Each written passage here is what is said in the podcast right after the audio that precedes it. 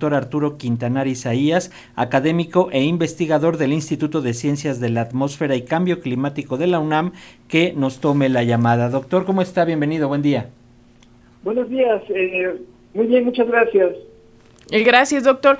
Eh, pues para comenzar, eh, quisiéramos preguntarte cómo explicar esta destrucción causada después del paso del huracán Otis en Guerrero y, qué fue lo que pasó con este tema de las predicciones, porque al menos las autoridades del gobierno federal aseguran que la evolución de este huracán pues no pudo ser prevista por ninguna autoridad meteorológica y entonces pues no se tomaron las medidas, digamos, de precaución con el tiempo suficiente.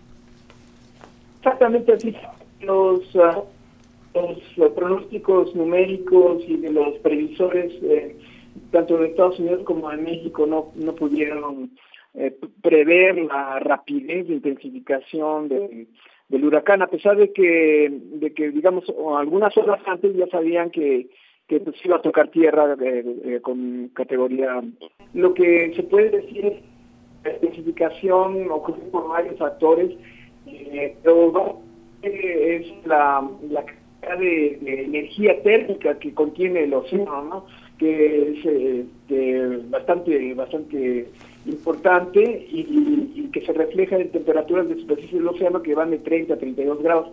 Esa fue una de las razones por las cuales el huracán se, se intensificó tan rápidamente y, también por la dinámica interna del huracán que todavía no conocemos por completo y los modelos numéricos son incapaces de, reflejar esa realidad todavía.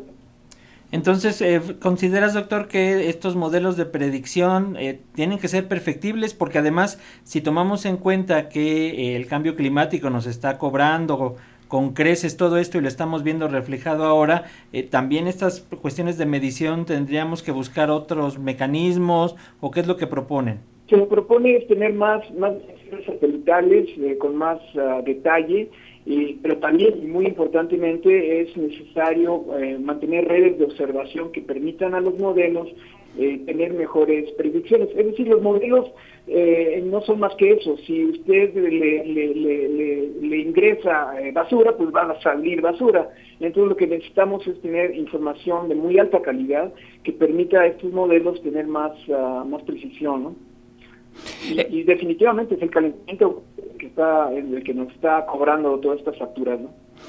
Doctor, eh, en México no contamos con, eh, digamos, tecnología avanzada para, para, hacer este tipo de mediciones, porque lo pregunto eh, en, en, el sentido de que mediáticamente, eh, al menos quienes trabajamos en, en esta dinámica de, de, la radio, la televisión, de los periódicos, nos íbamos como referencia al, Centro Nacional de, de, Huracanes de Estados Unidos. Entonces ahí un poco la pregunta es si en México contamos o se tendrá que adquirir tecnología como la del Centro de Huracanes de Estados Unidos para entonces también tener eh, modelos más pues aterrizados. Sí, en, en, México tenemos ya la, la capacidad, uh, eh, la capacidad técnica y la capacidad también de conocimiento como para para echar a andar un, por ejemplo, un Instituto Nacional de Meteorología eh, que esté conectado con las universidades y con con el servicio meteorológico, en donde tendríamos todos los especialistas eh, este, realmente especial, este, concentrados en el esfuerzo para poder hacer este tipo de, de, pronósticos basados en, estudios, ¿no?